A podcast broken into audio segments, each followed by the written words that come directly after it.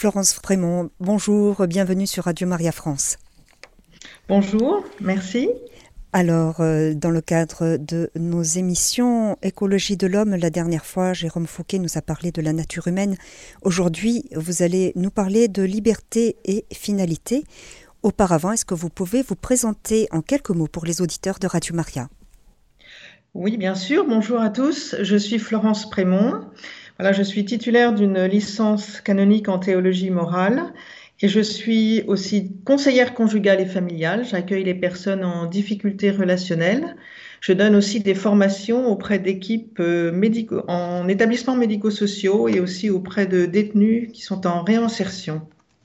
Liberté et finalité, aujourd'hui nous allons nous poser une question. S'il y a une nature et qu'elle porte sur la fin, l'homme est-il libre? En effet, donc euh, Jérôme Fouquet, le mois dernier, nous a parlé de la nature humaine. Je vais reprendre un petit peu le fil conducteur de son intervention pour faire le lien avec celle d'aujourd'hui. Donc Jérôme nous a parlé de la nature humaine et nous avons abordé cette nature comme un donné en vue d'une fin. Nous avons vu combien nous pouvions nous émerveiller de cette nature, considérée comme un don au cœur de laquelle se trouve la nature humaine. Nous avons vu en effet combien connaître la nature est un enjeu majeur, puisqu'il est question d'appréhender ce qui est principe et ce qui est finalité. Cette nature est orientée vers un bien, autrement dit, la nature nous dit vers quel bien chaque chose est attirée. Jérôme avait pris l'exemple de la graine qui porte un principe de vie et qui est tendue vers un développement du vivant. La nature est en quelque sorte l'art divin inscrit dans les choses, nous dit saint Thomas d'Aquin. Au cœur de cette nature, l'homme, créé homme et femme, est différent de l'animal ou de la plante. Il est doué de facultés qui lui permettent de connaître et de poser des choix. Intervient en cela sa liberté. L'homme a été créé à l'image de Dieu et est la seule créature sur terre que Dieu a voulu pour elle-même. L'éducation de l'homme dans son milieu familial, sociétal, consiste à contribuer à développer ses facultés qui le rendent capable de poser des choix en vue de son bien, en vue d'une finalité, comme être créé à l'image et à la ressemblance de Dieu. En quelques mots, l'homme est capable de Dieu. Ainsi doté, l'homme est appelé à répondre par l'intelligence et la volonté au pouvoir de choisir librement en vue de sa finalité. Nous avons vu que la nature humaine nous emmène en quelque sorte plus loin que le donné naturel. Tout ce que Dieu a mis dans l'homme, en son corps, lui permet de s'ouvrir au don, choisi librement. Aujourd'hui donc, nous nous penchons plus particulièrement sur cette liberté, car en effet, nous pouvons nous interroger. S'il y a une nature et qu'elle porte sur la fin, l'homme est-il libre? Bonne question en effet, car deux réalités nous interrogent. La privation d'un bien, le mal, et l'autonomie dont peut s'investir l'homme doté de sa liberté. Il en relève donc de l'usage de cette liberté par l'homme, appelé au bonheur, c'est-à-dire à tendre vers la finalité pour laquelle il est créé, à l'image et à la ressemblance de Dieu. Car Dieu, par amour, a voulu l'homme libre. Lui-même, à travers son Fils, fait entendre Ma vie, nul ne la prend, c'est moi qui la donne. Cette vocation au don inscrite en l'homme, suscite sa volonté. Mais en réalité, que l'homme veut-il faire de sa liberté? Dimanche dernier, alors que je me promenais le long de la Seine à Paris, une jeune fille faisant son jogging portait un t-shirt où il était écrit I do what I want. Je fais ce que je veux. S'agit-il dans cette exclamation d'une expression individuelle qui signifie choisir ce que je veux, comme je le veux, quand je le veux, c'est-à-dire s'abstraire de toute contrainte? Je me suis demandé ce que cette personne me répondrait si je l'interrogeais. En fait, que voulez-vous?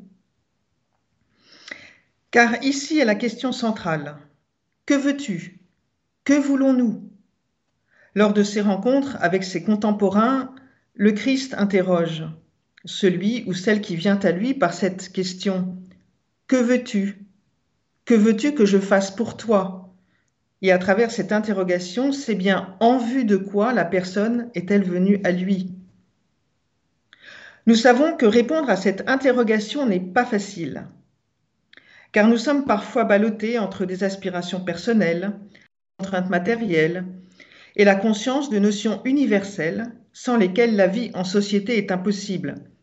Vivre ensemble, prendre soin de notre planète, tout cela nous demande réflexion, concertation, repère. Plus largement, notre existence nous interpelle sur sa finalité, sur ce qui fait sens, comme on dit aujourd'hui. Sur le chemin de salut et de l'au-delà, si nous nous inscrivons dans l'espérance chrétienne.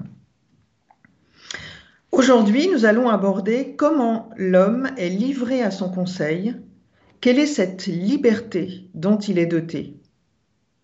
Puis, nous verrons comment Dieu le rend capable de connaître sa loi donnée par amour Ensuite, nous verrons ce qui est venu blesser cet échange, cette compréhension par l'homme du don de Dieu. Enfin, nous aborderons ce qui permet à l'homme de se repérer malgré cette blessure existentielle.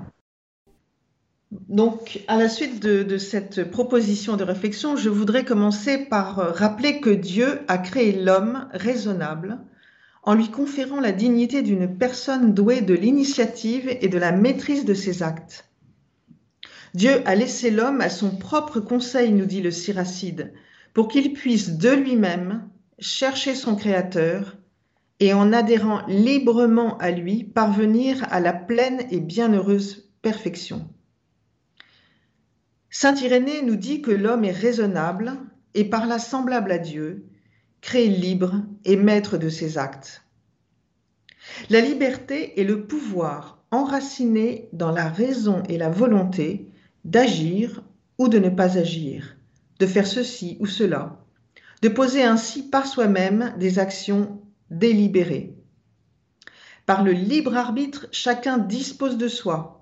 La liberté est en l'homme une force de croissance, de maturation, dans la vérité et la bonté.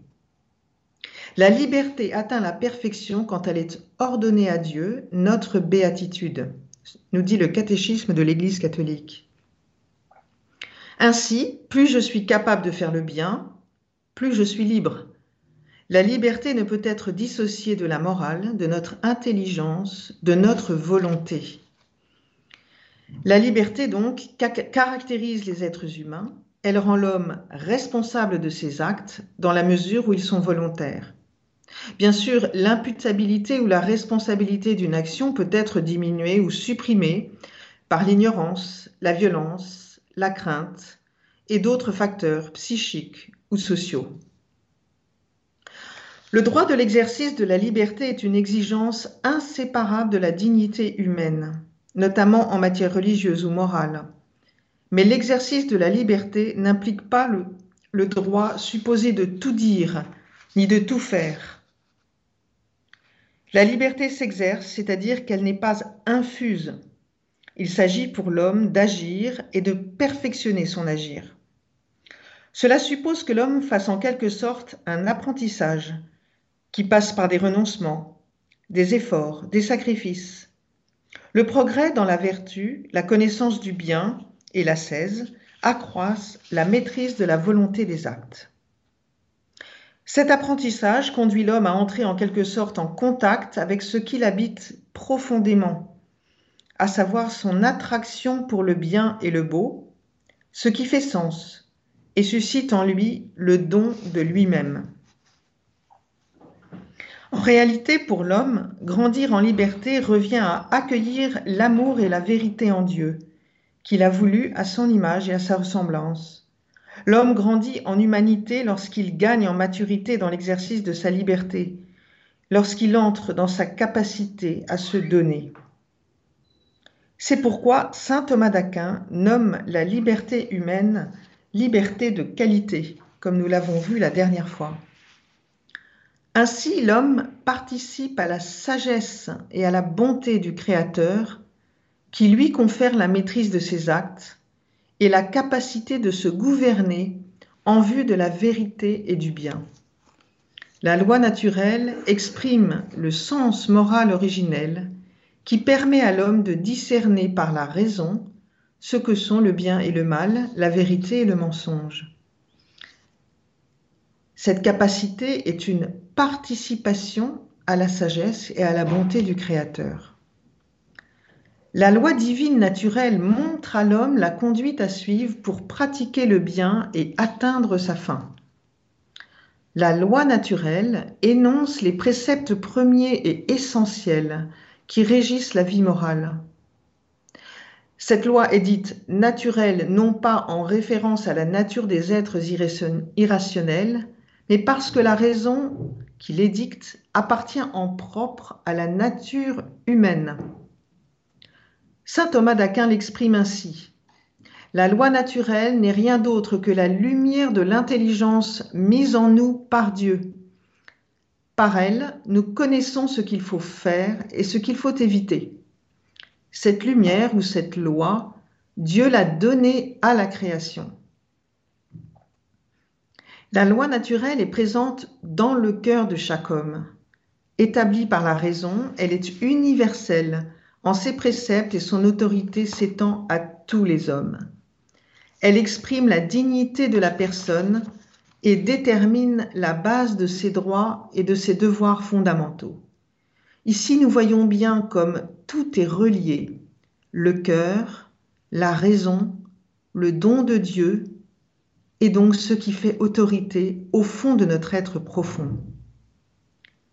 L'application de la loi naturelle varie beaucoup. Elle peut requérir une réflexion adaptée à des conditions de vie, selon les lieux, les époques, les circonstances.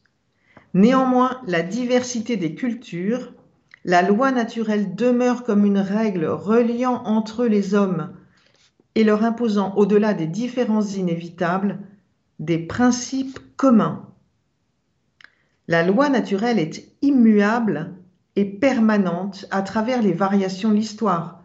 Elle subsiste sous le flux des idées et des mœurs et en soutient le progrès. Même si l'on renie ses principes, on ne peut pas la détruire ni l'enlever du cœur de l'homme. Pourtant, nous voyons dans nos vies courantes, dans l'actualité, dans l'histoire, combien la liberté de l'homme est blessée combien l'homme peine à agir en vue de son bien, du bien. Paul le dit dans une lettre aux Romains, Je ne fais pas le bien que je voudrais et je commets le mal que je ne voudrais pas. Il y a quelque chose en nous qui nous tiraille, qui est paradoxal, qui fait combat même à l'intérieur de nous-mêmes. La blessure du péché des origines impacte l'homme dans sa relation à lui-même, à l'autre, à Dieu. Au cours de son existence, l'homme n'échappe pas à l'expérience de la souffrance, du mal moral. Dieu a créé l'homme à son image et l'a constitué dans son amitié. Dans le livre de la Genèse, l'arbre de la connaissance du bien et du mal évoque symboliquement la limite infranchissable que l'homme, en tant que créature, doit librement reconnaître et respecter avec confiance. L'homme dépend du Créateur. Il est appelé à reconnaître une limite dans sa liberté qui doit s'arrêter devant, symboliquement, l'arbre de la connaissance du bien et du mal. En fait, la liberté est appelée à accepter la loi morale de Dieu, cette loi morale que Dieu donne à l'homme. En réalité, c'est dans cette acceptation que la liberté humaine trouve sa réalisation plénière et véritable. Jean-Paul II le rappelle dans son encyclique La splendeur de la vérité. Dieu qui est seul bon connaît parfaitement ce qui est bon pour l'homme en vertu de son amour même. Il le lui propose dans les commandements. La loi de Dieu protège et promeut la liberté humaine. Or, tenté par le malin, l'homme a laissé mourir sa confiance envers son Créateur et en abusant de sa liberté a désobéi au commandement de Dieu. Dans le péché, l'homme a préféré lui-même à Dieu et a désiré sa fin hors de Dieu. Maxime le confesseur le dit comme ceci. L'homme a voulu être comme Dieu, mais sans Dieu et avant Dieu, et non pas selon Dieu. Se détournant de Dieu, l'homme provoque chez lui la peur de Dieu, dont il a une fausse image. L'harmonie originelle est détruite, la maîtrise des facultés spirituelles est endommagée, l'union de l'homme et de la femme est soumise à des tensions. Par l'unité du genre humain, tous les hommes sont impliqués dans le péché d'Adam, comme tous les hommes sont impliqués par la justice du Christ.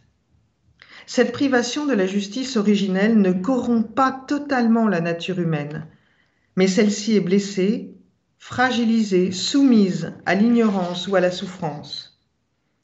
D'où la nécessité pour l'homme d'entrer dans un discernement, de faire bon usage de sa liberté, comme nous l'avons évoqué plus haut, de tenir compte de sa condition dans l'éducation, la relation, pour grandir sur le chemin du bonheur et l'union à Dieu, dans l'humilité, tant au regard de Dieu qu'à celui des hommes.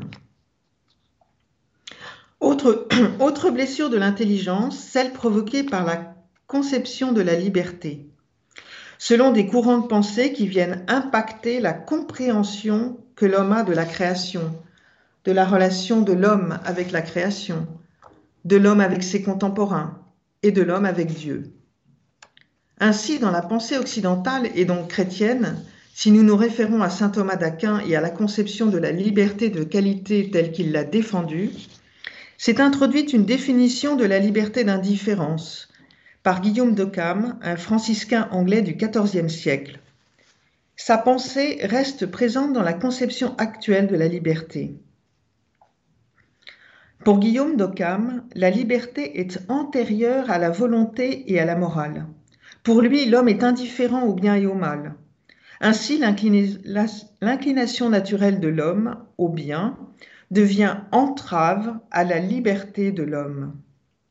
La transgression devient manifestation de la liberté. L'homme ne peut connaître le bien qui n'a pas le caractère universel. Pour Guillaume d'Occam, Dieu n'est pas le bien. Il est bon parce qu'il a choisi le bien, comme il aurait pu choisir le mal. Son amour est son choix du bien, mais pas l'essence même de sa personne. De ce point de vue surgit le repère principal qu'est la loi qui régit l'agir de l'homme. Le bien devient donc extérieur à l'homme et la dimension universelle du bien s'efface, la valeur de l'acte se mesurant au regard de la loi, et devenant acte isolé. S'introduit alors une faille majeure entre l'homme et Dieu par le refus de l'universel et l'existence d'un bien et de la vérité. La conséquence de cette orientation est celle d'une société légaliste, où la primauté revient au droit et à l'éloignement d'une approche en vue du bien commun, ou la possibilité de tendre vers le bien. Il s'agit là de la recherche d'un bonheur individuel et protégé. La lettre prend le dessus sur l'esprit. Deux excès surgissent et s'inscrivent dans la société ainsi détournée de Dieu. D'une part, une valeur morale qui étalonne la notion de bien, où l'homme en vient à décider de ce qui est bien ou mal. D'autre part, la place première donnée à l'appréciation par l'individu et le relativisme. Jean-Paul II, toujours dans son encyclique La splendeur de la vérité, alertait sur les doctrines qui attribuent aux individus ou aux groupes sociaux la faculté de déterminer le bien et le mal. Il écrit La liberté humaine pourrait créer les valeurs et jouirait d'une primauté sur la vérité, au point que la vérité elle-même serait considérée comme une création de la liberté. Cette dernière revendiquerait donc une telle autonomie morale que cela signifierait pratiquement son absolue souveraineté. Cela revient à oublier la dépendance de la raison humaine par rapport à la sagesse divine. Rappelez-vous, nous avons bien vu combien la raison humaine est une participation à la sagesse divine. Certains en sont arrivés à faire la théorie de la souveraineté totale de la raison dans le domaine des normes morales, portant sur la conduite droite dans ce monde. Ces normes constitueraient le domaine d'une morale purement humaine, c'est-à-dire qu'elles seraient l'expression d'une loi que l'homme se donne à lui-même de manière autonome et qui a source exclusivement dans la raison humaine. Ce qui revient à nier que la loi naturelle est Dieu pour auteur et soit inscrit au fond du cœur de l'homme. Ainsi, nous voyons que la juste autonomie de la raison pratique implique que la liberté de l'homme et la loi de Dieu se rejoignent et sont appelées à s'interpénétrer.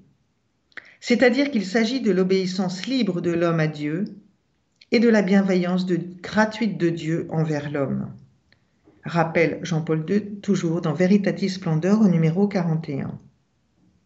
En défendant à l'homme de manger de l'arbre de la connaissance du bien et du mal, en Genèse 2 au, au verset 17, Dieu affirme qu'à l'origine, l'homme ne possède pas en propre cette connaissance, mais qu'il y participe seulement par la lumière de la raison naturelle et de la révélation divine, qui lui manifeste les exigences et les appels de la sagesse éternelle. Il s'agit donc pour l'homme de discerner, pour ajuster son agir, contribuer à s'orienter vers le vrai, le bien, le bon, ce qui contribue à son bonheur, à l'équilibre dans la relation, à la communion entre les personnes et avec Dieu. Mais alors, comment l'homme se dispose-t-il à ce discernement? Le lien qui existe entre la liberté de l'homme et la loi de Dieu se noue dans le cœur de l'homme, nous l'avons vu, dans le cœur de la personne humaine, c'est-à-dire dans sa conscience morale. Au fond de sa conscience, écrit le Concile Vatican II, l'homme découvre la présence d'une loi qu'il ne s'est pas donnée lui-même, mais à laquelle il est tenu d'obéir cette voix qui ne cesse de le presser, d'aimer et d'accomplir le bien et d'éviter le mal, résonne au moment opportun dans l'intimité de son cœur. Fais ceci, évite cela. Car c'est une loi inscrite par Dieu au cœur de l'homme. Sa dignité est de lui obéir, et c'est elle qui le jugera. Jean-Paul II lui-même précise dans une audience générale de 1983 La conscience morale n'enferme pas l'homme dans une solitude insurmontable et impénétrable, mais elle l'ouvre à l'appel à la voix de Dieu.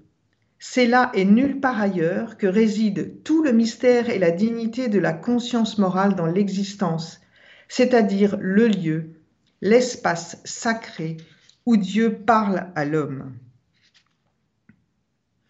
Jean-Paul II précise que le jugement de la conscience est un jugement pratique, un jugement qui intime à l'homme ce qu'il doit faire ou ne pas faire, ou bien évalue un acte déjà accompli par lui.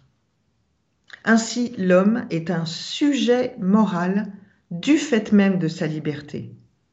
Il peut agir de manière délibérée. Les actes humains sont moralement qualifiables.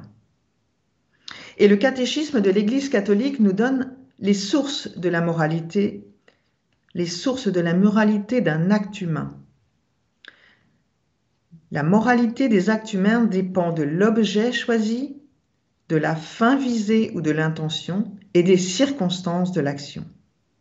L'objet choisi est le bien vers lequel se porte délibérément la volonté. Il est la matière de l'acte humain. L'intention se place du côté du sujet agissant. L'intention est un mouvement de la volonté vers la fin. Elle regarde le terme de l'agir. Une intention bonne ne rend ni bon ni juste un acte désordonné. La fin ne justifie pas les moyens. Les circonstances, y compris les conséquences, sont les éléments secondaires d'un acte moral.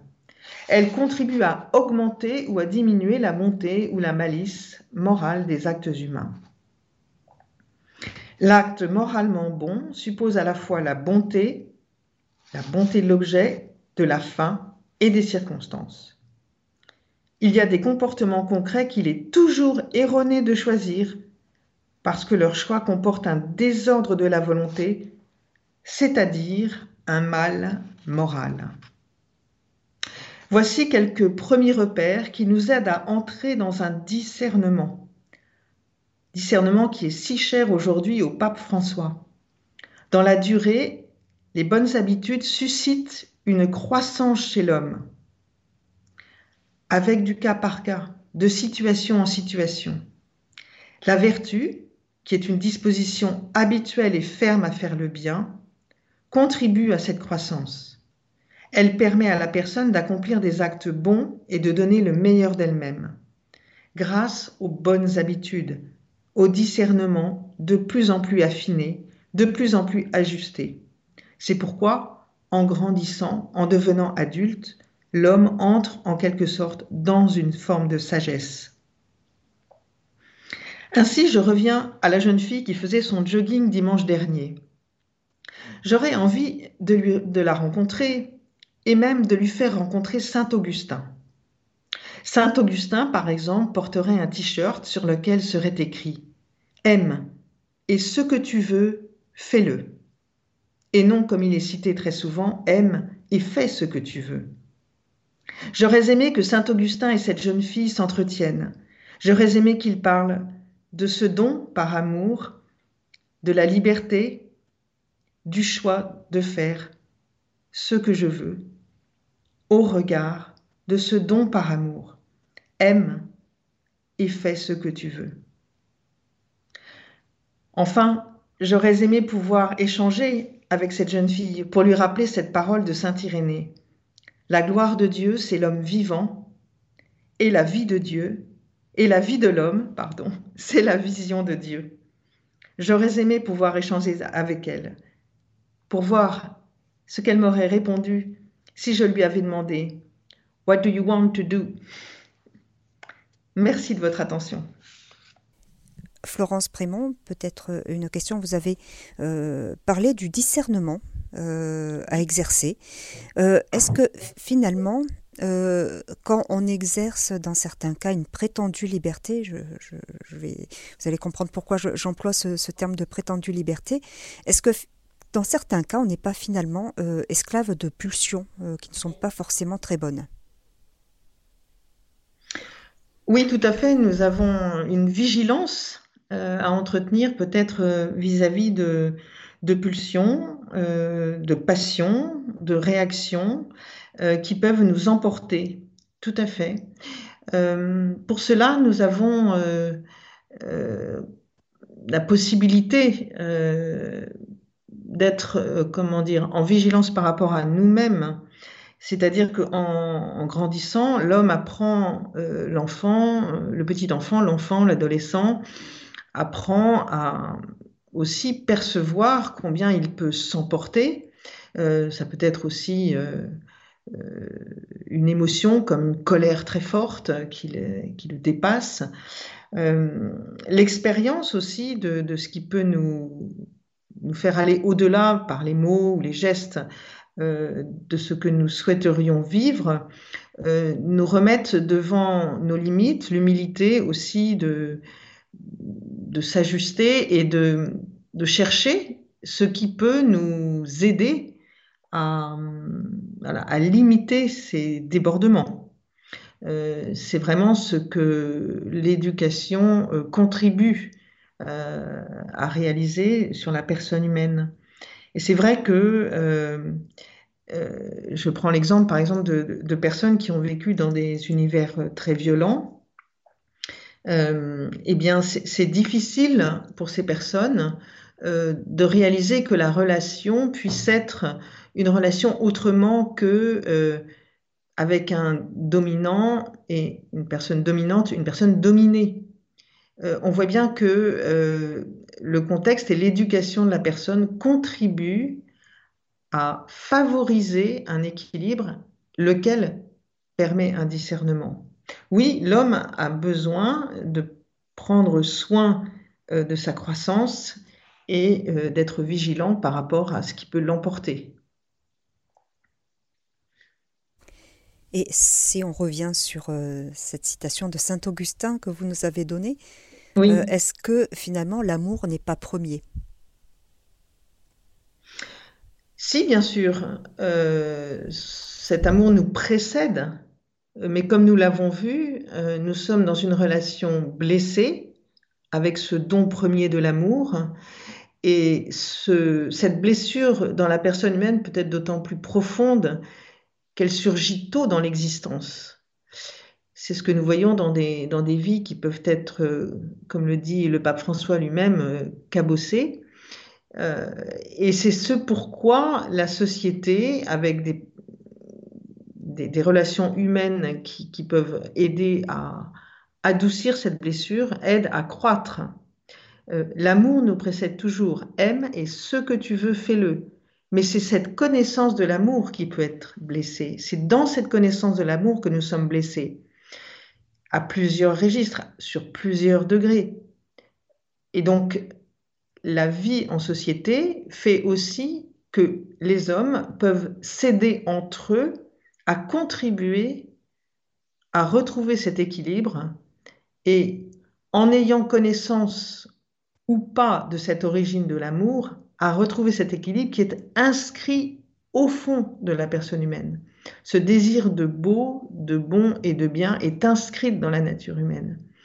Vous voyez, quand, quand je travaille avec des, personnes qui sont en, cours de réinsertion, qui ont connu des situations vraiment violentes, qui ont connu aussi euh, l'enfermement, enfin la, détention, si, euh, si on leur demande ce qui, pour eux, euh, est la relation la plus significative, eh bien, c'est ce qui ressort, hein, c'est la relation, soit s'ils sont parents avec leur enfant, soit avec un de leurs parents. C'est ce qui les, les, les propulse, en fait, dans un désir de retrouver un équilibre de vie. C'est ce qui les fait être en démarche de réinsertion. C'est ce lien le plus fort, c'est ce lien d'amour qui les a précédés ou qui les fait précéder un enfant. C'est extrêmement fort. Donc cet amour est premier, il est plus le lien avec ce don dans l'amour est plus ou moins blessé, comme dans la relation conjugale, le lien est blessé, mais peut-être au fur et à mesure du chemin, euh, en progression, en sagesse, en estime mutuelle. Et là, en vous écoutant, je, me dis que lorsque euh, justement ces relations qui sont, euh, qui sont privilégiées au sein d'une famille et qui, qui permettent à quelqu'un d'aller de l'avant, lorsque ces relations mêmes sont, sont blessées ou, complètement coupées, ça, rend difficile justement ce chemin. Bien sûr, bien sûr, et chaque personne rencontre dans son existence des, voilà, des difficultés, des, des, obstructions, on va dire, à ce chemin de réconciliation avec cet amour premier. Euh, mais il y a en chaque personne des ressources. Et si euh, l'on est persuadé que, cet amour est, premier et qu'au fond de chaque cœur humain, il y a cette loi naturelle qui appelle à ce don et au don de soi, il y a une espérance qui permet de vraiment de, d'extraire euh, la personne d'une difficulté et de la conduire, de l'attirer vers un bien je pense qu'il y a vraiment euh, une confiance extrême à avoir dans la capacité de l'homme à entrer en contact avec cette source. Alors, Florence Prémont, il nous reste euh, deux petites minutes. Est-ce que vous souhaitez peut-être euh, ajouter une information sur notre thème d'aujourd'hui ou ajouter une petite conclusion? Oui, je pense que aujourd'hui, nous avons euh, un guide à travers le, pape François, qui est un, un, un, prêtre de la famille des jésuites, hein, qui donné une, une, impulsion pour que nous entrions justement dans un discernement qui soit très à l'écoute des personnes et des situations. Et il me semble que là, nous avons une, une possibilité d'affiner la rencontre avec ceux et celles qui cherchent, qui cherchent Dieu, qui cherchent le bonheur, parce que nous sommes à une école de l'écoute et de l'accompagnement. Et je pense que euh, tout ce que nous avons évoqué aujourd'hui, qui est cette liberté et cette finalité, de prendre en compte la liberté de l'homme, ne peut être dissocié de cette dimension d'écoute et d'accompagnement pour que chacun puisse trouver un chemin véritablement unifiant et qui le conduise à un bonheur réel et à l'union à Dieu. Eh bien, merci beaucoup Florence Prémont pour euh, ce temps que vous nous avez accordé aujourd'hui. Donc, je rappelle le thème de, de notre émission d'aujourd'hui, c'était liberté et finalité. À très bientôt. Merci, merci beaucoup de votre attention. Merci. À bientôt. Au revoir. Chers auditeurs de Radio Maria, c'était l'émission Écologie de l'homme aujourd'hui avec Florence Prémont qui nous a parlé de liberté et de finalité. Vous pourrez réécouter cette émission en podcast sur notre site internet www.radiomaria.fr.